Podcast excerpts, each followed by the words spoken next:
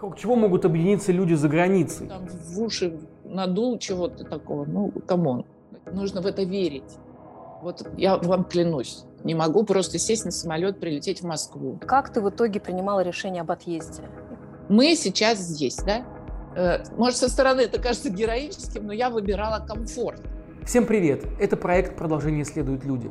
Сегодня мы разговариваем с телеведущей и блогером Татьяной Лазаревой. Так получилось, что с первых дней так называемой спецоперации Таня оказалась в Киеве и на собственном примере может рассказать, каково это – оказаться под обстрелом и бомбежками своей же собственной армии. Сегодня мы будем говорить не только про войну, конечно же, но и про мир, поэтому, пожалуйста, подписывайтесь на наш канал, пишите комментарии, что вы думаете об этом эпизоде, и смотрите до конца, рассказывайте друзьям, так нас смогут увидеть больше людей в России.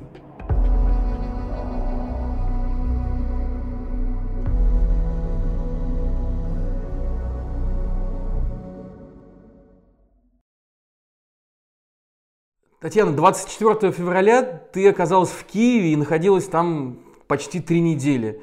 Расскажи, пожалуйста, как это вообще было? Что ты чувствовала в первые дни, когда началась война? И как менялось твое состояние, пока ты была в городе? А, я приехала в Киев на съемки программы «Лига смеха». Это такое что-то наподобие КВН. И приехала я туда 17 февраля. И, собственно, обратно я планировала улетать 25-го, потому что 23-го был последний день съемок. Мы отсняли вечером передачу. И, собственно, на радостях пошли отмечать это дело с друзьями, с участниками как раз передачи. И, в общем, отмечали мы довольно долго, где-то до пяти утра. И когда мы вышли, я уже тогда, в принципе, скроллила ленту и смотрела, какие новости. И, собственно, где-то вот первое я из этих моих молодых друзей, нигилистически настроенных, я увидела эти первые взрывы в, в Мелитополе, по-моему. Ну, в общем, в ленте в новостной. И как-то так я поняла, что что-то не то. И, честно говоря, когда мы вышли уже, а, ну, примерно в это время мы пошли, они пошли меня провожать в гостиницу, которая как раз была недалеко в центре Киева, то я, я услышала, честно говоря, какие-то вот, знаете, я взрывы в Москве тоже пережила в какой-то момент. И как-то у меня слух в этом смысле настроен, видимо. Эм, я услышала два каких-то таких бум-бум-бум-бум таких, которые, ну, не характерны, понимаешь, для ночной, э, для тихого ночного города там в полпятого утра. Наверное, пришла в свою гостиницу и естественно, где-то до, там, до, 8 до 9 утра я вот это все наблюдала и и понимала, что 25 числа я никуда не улечу. Всем привет. Да, да. Пришла в аптеку. Они Какая красота. Город проснулся. Люди ходят в магазины, в аптеки. Машины ездят. Все спокойно. И первые день-два, наверное, это был такой попытка, то есть приходит много каких-то инсайтов, которые ты понимаешь, больше этого не будет. То есть я не могу просто сесть на самолет, прилететь в Москву, да, куда я, собственно, собиралась. Я понимаю, что вещей у меня было взято там на пять дней в Киеве и достаточно, ну, то есть вообще не было, у меня была ручная кладь, и я как-то не готовилась. То есть вот какие-то такие сначала бытовые мелочи, конечно, параллельно ты начинаешь следить за тем, что происходит, и это тоже не очень все, естественно, радует. Там начинаешь связываться с друзьями, а, кто где, э, э, как-то еще, да, вот на третий, по-моему, на четвертый день, когда Владимир Владимирович объявил, что он готов нажать на красную кнопку, вот тут у меня был какой-то э, прям день очень тревожный. До этого я была достаточно спокойная. Может, тут особо не прячемся, но тем не менее, чтобы если вдруг что, стекла как в Великую Отечественную, знаете, ну, некоторые уже за, заклеили крест-накрест, но это понятно, чтобы оно все не... Чтобы не, не вылетело. Я познакомилась с местными жителями во дворе, потому что я жила в таком апарт-отеле. Это небольшая квартира в старом доме, в общем. А, мне показали, куда мне идти, какие бомбоубежища, где подвалы. Очень все любезны были. А, я разобралась, где, куда ходить, в какой магазин, потому что на следующий же день все закрылось. Я так еще, то есть, ну, действительно, на следующий день, когда я все-таки там поспала, я вышла посмотреть, ну, там а, аптека рядом была, нет, не работает. Какое-то кафе, ничего не работает. То есть это вот, вот такие какие-то бытовые вещи, они тебе добавляют понимание того, что у тебя не укладывается в голове. А, конечно, это все не укладывалось. Вот на третий день у меня был какой-то срыв. Я очень занервничала, как, наверное, многие э, люди, матери моего возраста, да и не только матери, не только моего возраста. Я, честно скажу, очень сильно напилась в тот вечер. Какая-то была истерика, я рыдала, значит, билась. Но на утро проснулась, поняла, что это не выход, к сожалению. И как-то с тех пор вела такую трезвую, расчетливую жизнь там. Татьяна, ты долго не выезжала из Киева и объясняла это тем, что были люди, которым это больше нужно, женщины и дети. А как ты в итоге принимала решение об отъезде? И как он проходил? Хороший вопрос. А, я, ну, я не стану так прям себя героизировать сейчас, что типа, ах, пусть едут вместо меня. Но просто, понимаешь, я объясню, опять же, ничего в этом такого действительно героического не было с моей стороны, потому что я действительно находилась э, в безопасном месте, как мне, ну, мне так казалось, я была в этом уверена. Вот в этом очень сложно сейчас большая. Я была на месте того, на месте человека, которого все вокруг кричали, уговаривали, уезжай, у тебя там рвутся снаряды, там война. Я, слушайте, я сидела, у меня метровые толстые стены, старый дом, он пережил Великую Отечественную войну, в общем-то. Эм, и, и там у меня было, в общем, все для жизни, и продукты, и полностью обустроенная квартира, интернет, э, какие-то друзья рядом, мы все-таки как-то так ходили друг к другу. И вот для меня это было абсолютно безопасное место. Да, была э, тревога воздушная была. Мы сначала даже выходили в коридор. Ну, то есть ты понимаешь, что это вот, вот у тебя стены такие метровые, да? Понятно, что возле окна во время тревоги мы уже не сидели. Подытоживая. Что хочется сказать?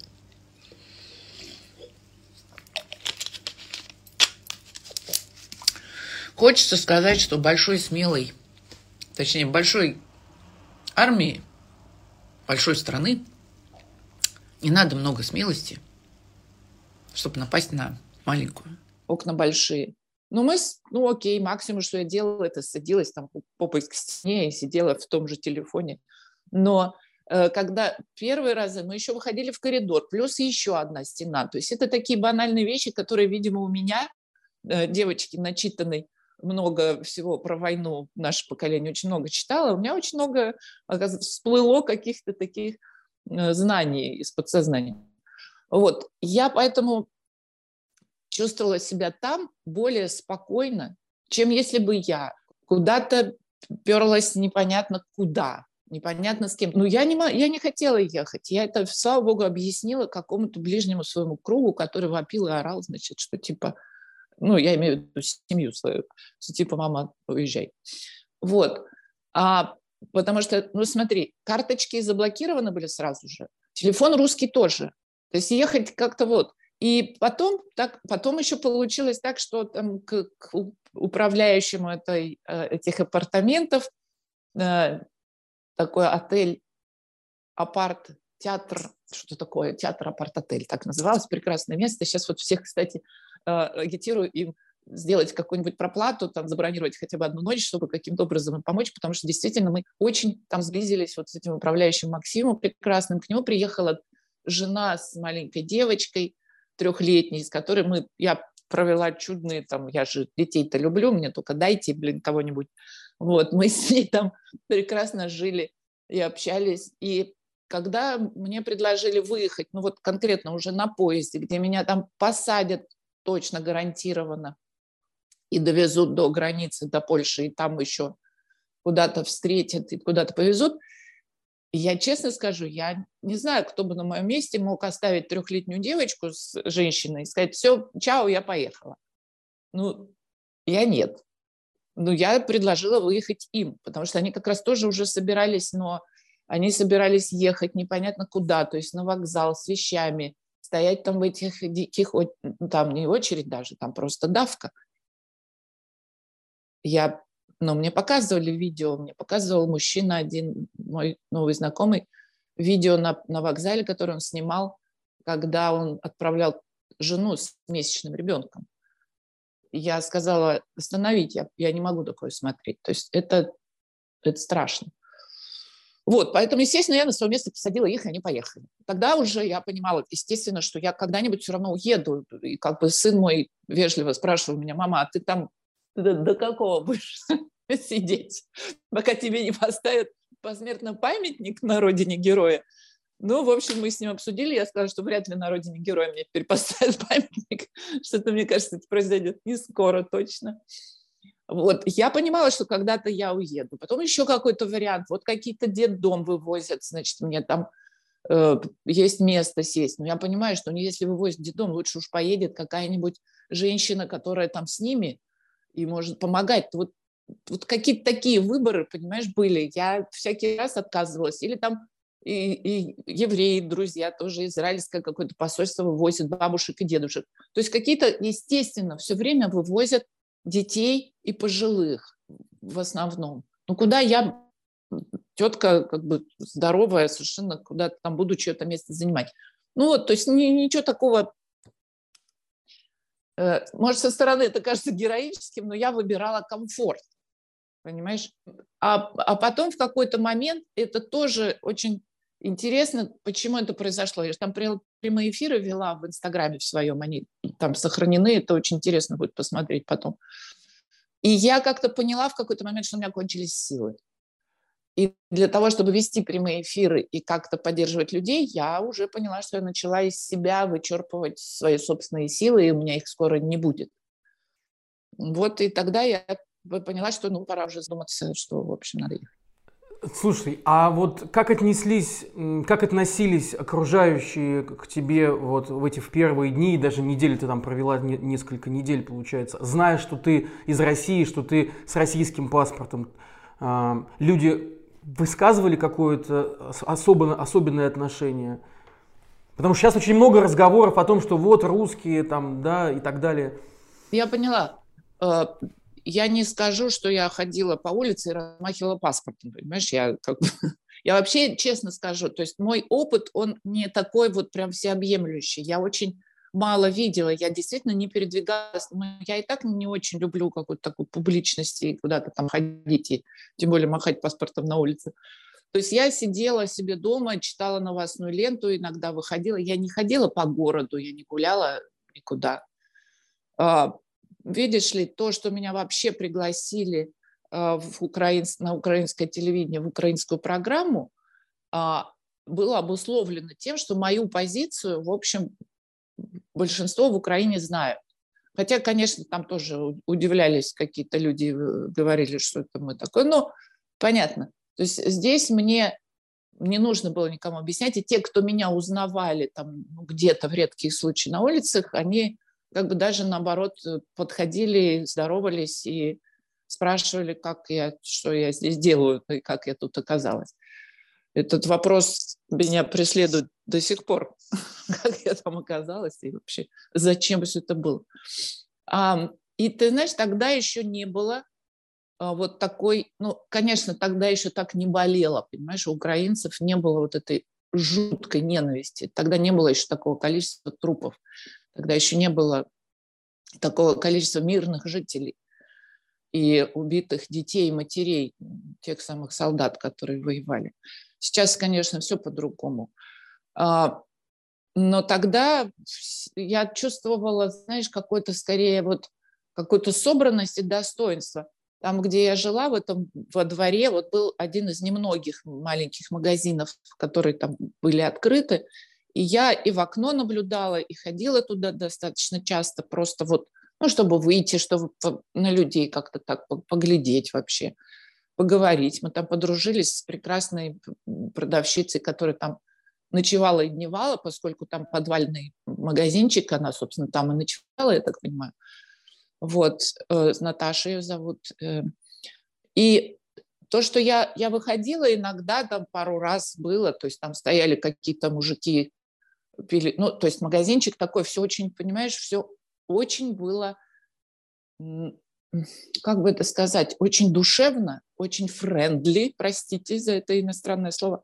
То есть всем наливали кофе в этом магазинчике, есть кофе-автомат. Она наливала даже там, угощала кого-то. То есть э, все, кто я приходила, она со мной говорила на украинском языке. Я говорила по-русски. Никаких вопросов у нас с ней не возникало. Наоборот, она мне говорила, пожалуйста, возьмите, вот сигареты привезли, возьмите, пожалуйста, пока они есть. Или вот колбаску. Ну, то есть вот такое отношение. Да? Главное, вот это то, что было потом со мной, когда я уже уезжала, и на, на блокпосте на одном, когда нас остановили, я расскажу эту историю, если захочешь. А, вот тоже человек говорил, то есть это уже был военный, понимаешь, ну тоже моего возраста. Вот мы с ним стояли, курили, он говорит, знаете, что на войне самое главное? Я просто Ух, у меня такое, ну, говорю мы такие, что? Он, и он говорит, оставаться человеком. Вот это вот какое-то вот это вот достоинство. То есть я ни разу не видела какой-то истеричности, даже когда я была в большом магазине, когда там были эти очереди, никакой истерики. Почему-то, ну вот я рассказываю то, что я видела, да.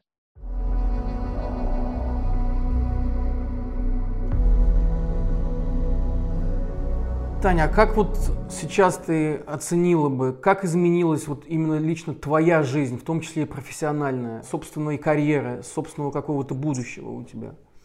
Ты знаешь, моя карьера-то закончилась очень давно уже, в 2012 году. И никаких особых подвижек за эти 10 лет у меня в карьере не было. И, возможно, кстати, даже вот эта мысль поехать в Украину и как-то там э, поработать на телевидении, это был такой один из возможности, возможно, там как-то себя в профессии проявлять. Вот, поэтому сейчас я, э, у меня другое немного, я, ну, то есть про работу никто уже давно не говорит, я не говорю. Были какие-то заработки, естественно, в Инстаграме только у всех какая-то реклама, а сейчас этого уже давно нет. Были какие-то, я там могла работать каким-то спикером или модератором, вот такие были заработки. Сейчас это тоже все, то есть э, не спрашивай меня, чем я буду заниматься, на что я буду жить. Плохой вопрос. А, здесь другой вопрос у меня. Э, то, что я не могу вернуться в Москву, и то, что плюс к тому, что я была и так, в общем, не всеми принимаема, да, то есть, ну, я не могла работать на большие какие-то там госкорпорации, да, и, и не могла вести даже на каких-то платформах. То есть мы же, я пыталась там что-то делать, предлагать для платформ Газпром Медиа, но нет, это все было уже невозможно. Сейчас все очень так быстро. Сейчас мы живем, абсолютно нам показали вот это то, о чем говорили все психологи, эзотерики, все кто угодно, жить сегодняшним днем. Как именно ты свою роль в текущем моменте видишь? А, свою, может быть, социальную функцию, если, если ощущаешь ее?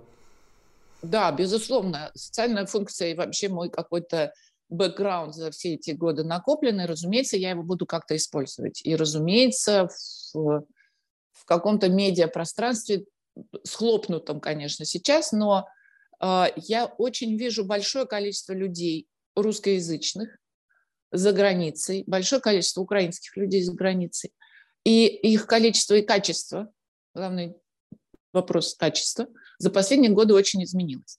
То есть из России, ну, у меня вообще круг друзей из, после Болотной очень сильно изменился. Как многие из вас, я так же, как и многие из вас, никогда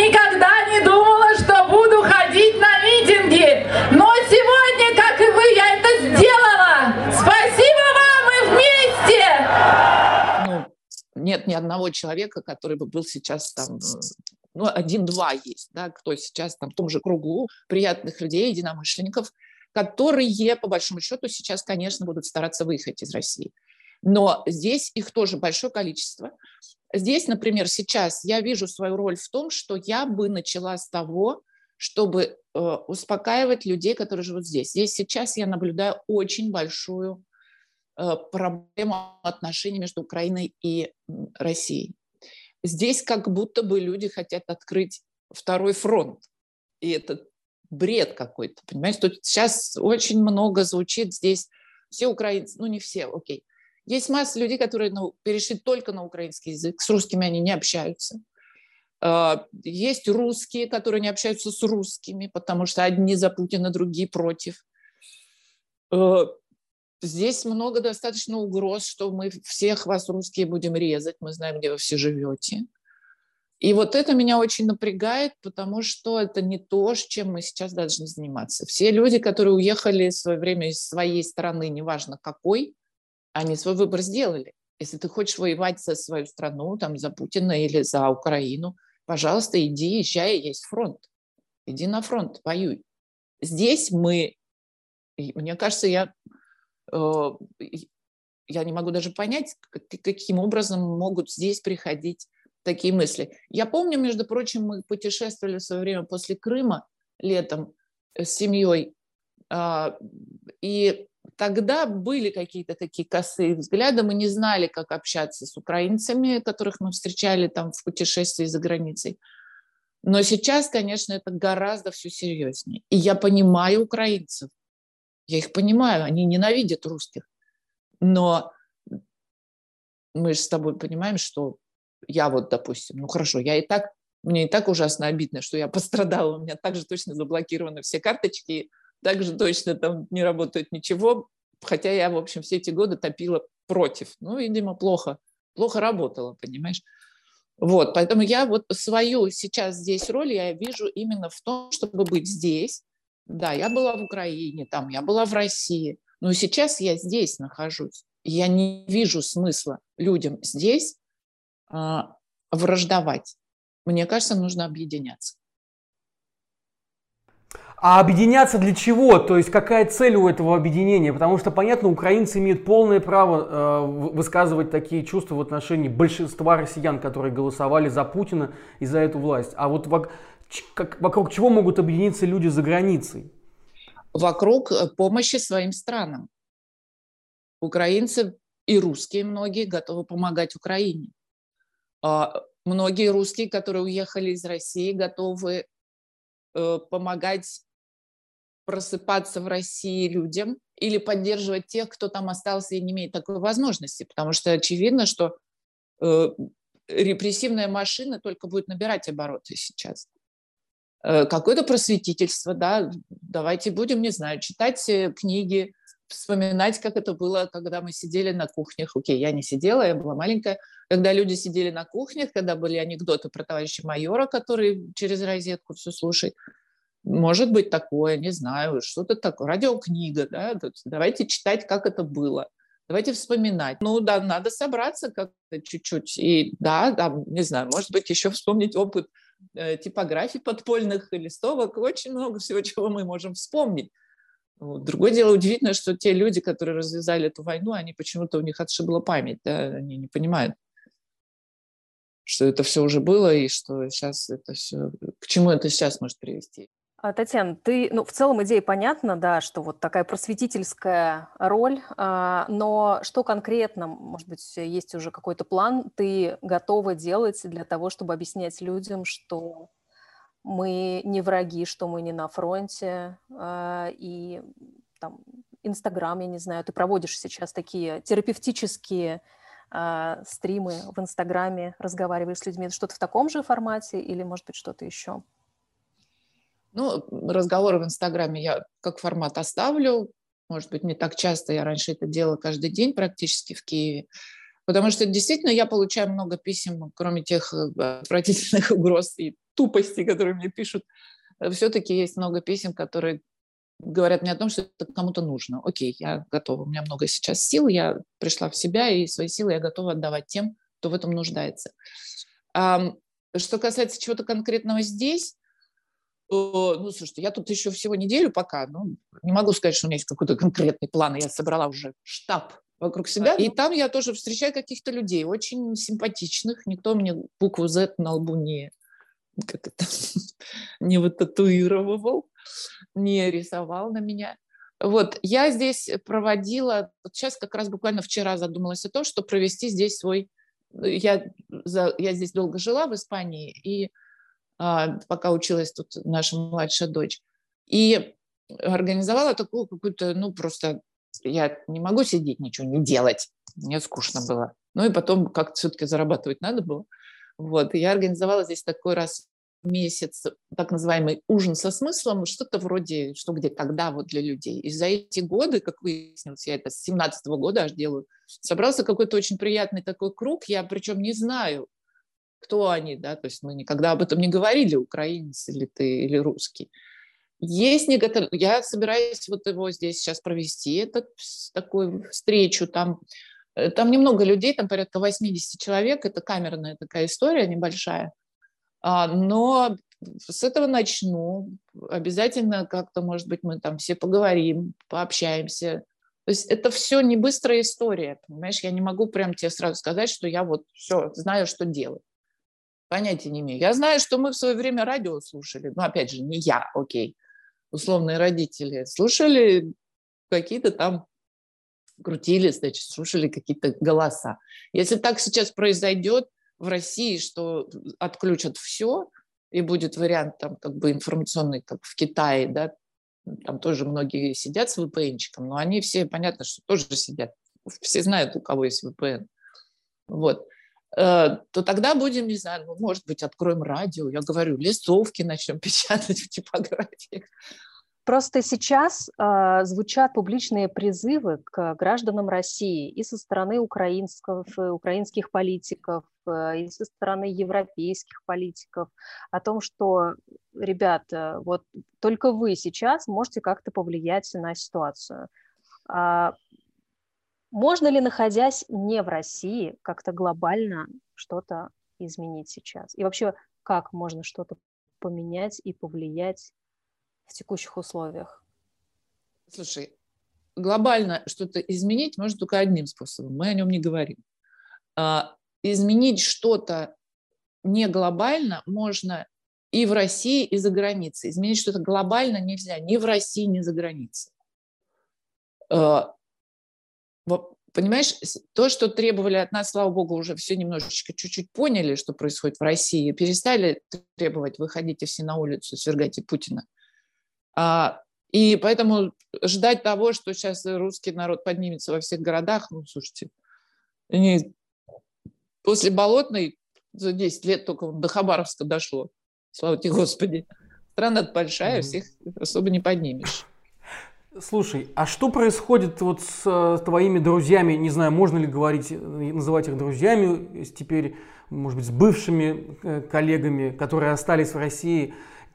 Сохраняешь ли ты с кем-то из них связь и что сейчас, как ты думаешь, они переживают, вот эти лидеры общественного мнения, которые, в принципе, могли бы повлиять на ситуацию, если бы они возвысили свой голос? Нет. Никто уже этого не может. Все на, на телевидении работают. Потому что ты говоришь о каких-то моих коллегах. Я тебе говорю, что я с 2012 года у меня совершенно изменился круг общения никаких моих коллег не осталось уже у меня в кругу. Я вот знаю, сейчас прочитала новость сегодня с утра, что Гарик Мартиросян открывает э, огромное количество новых шоу. Я не могу сказать, что мы с ним были большими друзьями с Гариком, но мы были знакомы и как-то... Что я... Ну, какой, о чем идет речь? Какой коллега? Нет, он, конечно, коллега по юмористическому цеху, но с ним все как-то понятно уже давно, ну окей, какие могут быть иллюзии? И более того, я не собираюсь, вот правда, я какой-то ужасный оказался пацифист и вообще я не собираюсь никого переубеждать, ребят. То есть даже если там одна моя подруга, с которой мы еще играли в КВН, прям ближайшая подруга, пишет мне там в комментариях в Фейсбуке какую-то фигню, я навожу справки про нее, говорю, а, а что там у нас с, с Олей-то? А они говорят, так а Оля это, того. И я понимаю, что я Олю все равно не перестану любить и обнимать ее, если увижусь, да, и мы с ней прошли столько, я понимаю, что у меня такое отношение, что ну, просто у человека, ну, это навязано, то, что ей навязали, это неправда, это Ну, как бы, на мой, на мой, на мой взгляд, да. И я знаю, что она потом поймет, ну, что же я буду, терять э, ближайшую подругу, с которой я там 30 лет знакома, из-за того, что ей кто-то там в уши надул чего-то такого. Ну, come on. Ну, я же... То есть ты считаешь, что ни Гарика Мартиросяна, ни, ни Олю, ни, наверное, Ивана Урганта, который тоже собирается вернуться на телевидение, то есть что эти, этих людей держит что? А, что они действительно идеологические Конечно. борцы этого, этого режима, что они не понимают, что в действительности происходит разве? Послушай, это мысль, которая нас всех занимала еще когда мы, когда принимался закон Димы Яковлева. То есть, понимаешь, нельзя э, человек для того, чтобы, ну вот Владимир Соловьев уже притча в языцах, да, все. Мы же знали Володю Соловьева-то еще давно, когда он был другим, и вообще, то есть, понимаешь, он, ну, окей, на НТВ работал, да, условно, по-моему. Вот. А для того, чтобы... Либералом был, да. Для того, чтобы так врать, нужно в это верить. Вот я вам клянусь. Я не видел, то есть эти люди, которые приходили, ну вот конкретно закон Димы Яковлева, да, то есть ну, мы же все жили в Москве, все друг друга много, круг широкий. То есть эти депутаты, которые голосовали, приходили домой, и жены им говорили, ты, ты с ума сошел, что ты делаешь?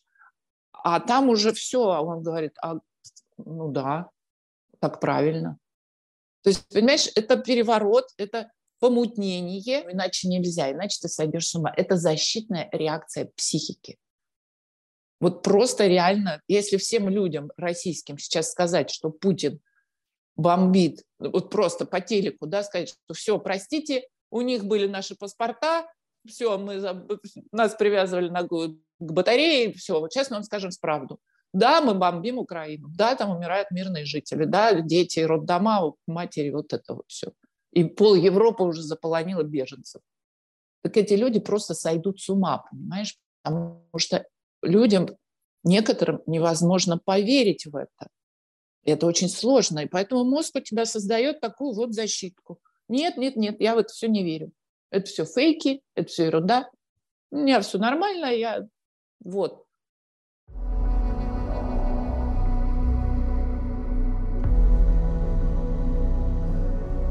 кажется, как раз на вот этих вот лидерах общественного мнения на них гораздо большая ответственность, в том числе и за непонимание вот этих вот вещей. Послушай, вот ну хотел... да, да. Ну и что теперь? Ну, больше ответственности. Потому что это такая ответственность, которую не всякий потянет, понимаешь? И это очень большая, я с тобой согласна, это дикая ответственность. Ну вот я, хорошо, вот, вот меня, значит, там отовсюду поперли. Что думаешь, мои дети довольны, что они перестали летать бизнес-классом и деньги э, направо-налево кидать? Не, ну сейчас-то, конечно, довольны. Сейчас вот. Но это правда, это ответственность, это взять на себя такое, после которого тебя конкретно отовсюду вышвырнут. Ну, ребят, ну, послушайте, ну, не надо требовать от людей того, на что они не способны. Это все понятно, да, согласен. Жалела о том, что ты ввязалась во, вообще во всю эту историю там на фоне протестов в 2012 году и а, примкнула к оппозиции, в общем, это же уничтожила твою карьеру, получается. Можно было как-то дистанцироваться от политической темы, как делают многие, не лезть туда совсем, например? Наверное, можно было. Хороший вопрос, да? Слушай, конечно, жалела.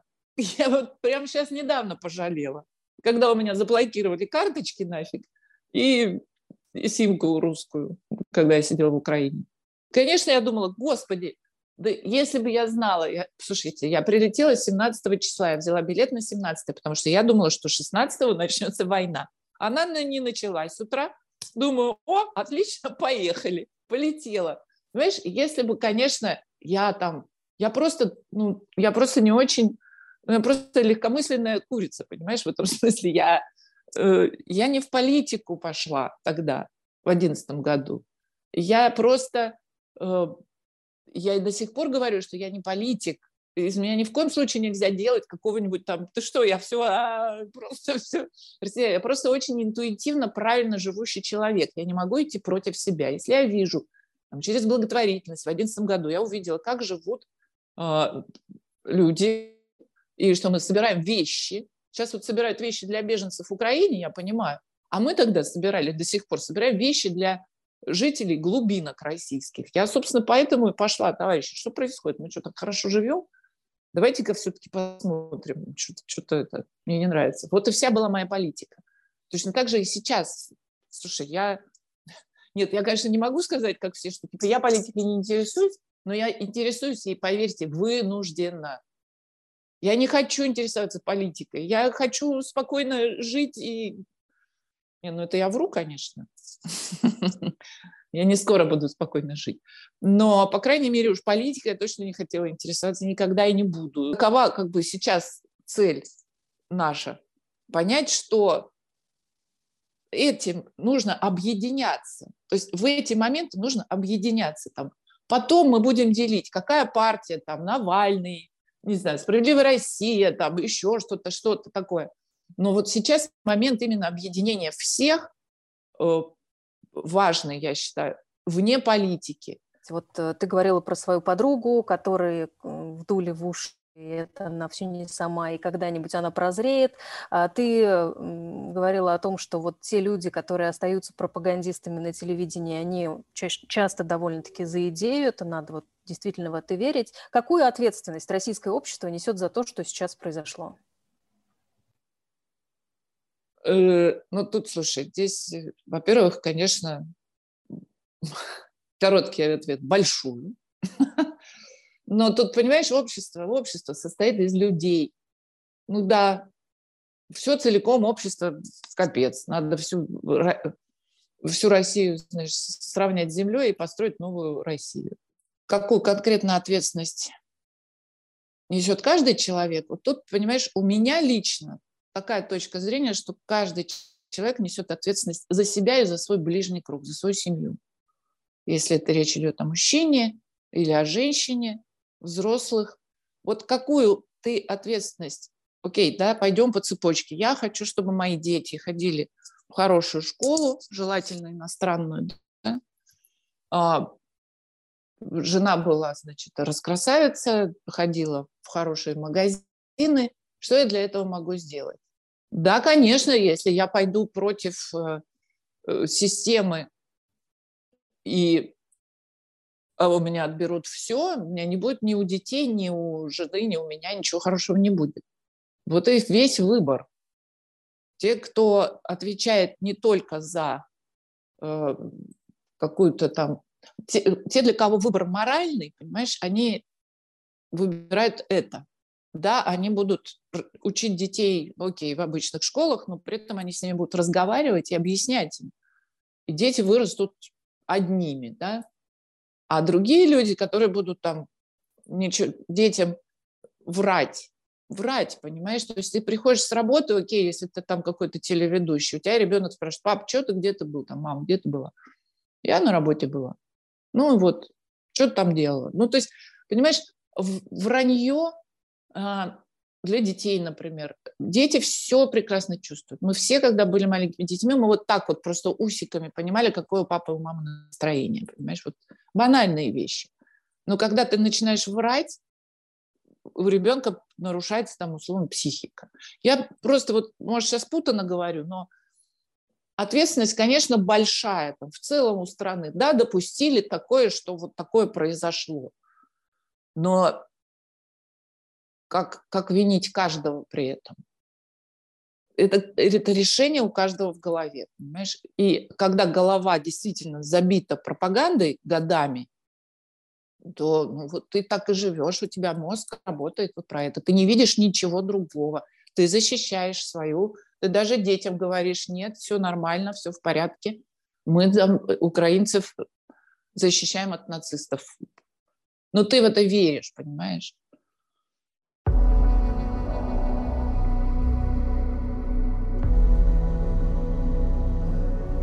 Личный тогда вопрос, Татьяна. А ты сама что-то такое испытываешь? Какую-то, я не знаю, как это назвать лучше, чувство вины, что ли, за то, что происходит, за то, что пока мы вот в безопасности и относительном комфорте, там люди гибнут, и еще что-то такое. Ну, потому что это действительно микс каких-то эмоций, постоянно появляющихся, когда читаешь новости приходящие. Ну, разумеется, чувство вины, и я об этом уже говорила, и, ты знаешь, очень было вовремя, это прощенное воскресенье, я была в Киеве, то есть ну, все, что я могла сделать, это... Я не очень люблю все эти цир... церковные праздники, но это был единственный момент в моей жизни, когда я действительно просила прощения у людей. Но и чувство вины, а чувство вины какое огромное было, когда я приехала сюда, в Испанию. Как я тут, ну, то есть дня четыре у меня ушло на то, чтобы вообще понять, я вообще что, что я, кто я, зачем я и почему я оттуда уехала. И я еще была дважды виновата, что я еще и там бросила друзей и уехала, и сижу в безопасности, тут на террасе у себя курю. Это, конечно, все есть, но опять же, понимаешь, человеку э, с чувством вины и вообще с какими-то разрушительными чувствами, да, с ненавистью, также точно с обидой, это очень травматично жить с этими чувствами. Если мы сейчас пришли к тому, что мы живем сегодняшним днем, да, мечта, мечта осознанных людей. Прошлого уже нам не вернуть, его не будет. Все. А, будущее тем более не ясно. То есть вообще категорически туда смотреть невозможно, страшно и ужасно. Вот, мы сейчас здесь, да? Вот все. Все, что мы можем сделать для себя конкретно убрать все негативные эмоции, которые мы испытываем. Понять, что ты находишь, где ты находишься. Вот я здесь, да, я, у меня руки, ноги целы, я что-то могу делать. Для того, чтобы что-то делать, мне нужны силы. Если себя все время деструктивно настраивать и разваливать на куски, этих сил не появится. Эти силы нужно собирать. Значит, нужно ответственно относиться к себе, собираться по частям, смотреть, что ты можешь контролировать вокруг себя. Да? Я могу контролировать чистоту в моем доме. Я не могу контролировать воспаленный мозг Владимира Путина и того, кто с ними рядом. Я не могу это сделать. Меня это бесит, да, меня это ужасает. Ну окей, с этим я не могу справиться. Это я не контролирую. Я не хочу тратить свои силы на то, чтобы раздражаться на это. Я, может быть, сейчас цинично говорю или слишком продвинуто, может быть, это не всем понятно, но я за последние годы я научилась разделять то, где я могу что-то сделать и где я не могу что-то сделать, и тратить свои силы на то, что я могу. Но сейчас ты довольно много чего можешь в сравнении с многими другими людьми. У тебя большой моральный авторитет, вес, скажем так. И поэтому, закругляясь, я хотел спросить, мы не можем загадывать на будущее, но на планы на ближайшую неделю, две. Из того, что ты можешь сделать и на что ты можешь повлиять, что ты будешь делать? Ну, смотри, я продолжаю достаточно активно жить в Инстаграме. Я объявила о том, что я, э, благодаря тем людям, с которыми меня вывезли, у меня есть выход на э, конкретную, то есть это проверенные совершенно люди, которые не просто вывозят людей, там их бросают, да, где-то непонятно, где этих женщин с детьми, но обеспечивают им какое-то существование, гостиница, еда на два месяца, да, это вот точно, в Европе. Этим я предлагаю, по-прежнему делюсь и буду стараться уговаривать тех самых женщин, которые отвечают за детей, которым потом восстанавливать эту страну, уезжать как можно дальше из тех мест, куда приходит война, куда приходят именно боевые уличные действия. Это небезопасно. А этим я продолжаю заниматься. Я читаю все комментарии, завела себе отдельное там время. Это очень много. Понятно, что у меня увеличилось еще количество подписчиков в Инстаграме. К сожалению, это никак сейчас не монетизируется.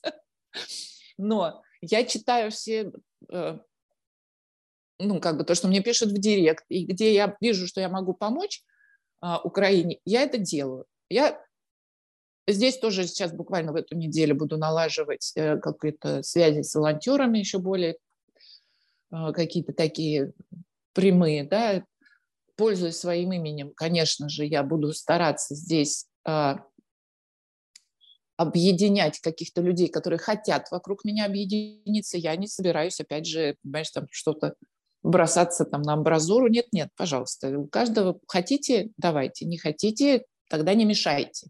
У меня вот это вот всегда, понимаешь? Высказывайте свое мнение, но давайте мне тоже, если можно, высказывать свое мнение, ладно? А, а тут как-то нечестно получается. Ну и, собственно, еще вот на этой неделе как раз я собираюсь встречаться со своими тут друзьями, единомышленниками русскими, с которыми мы будем думать, как помогать не только Украине, но и России тоже.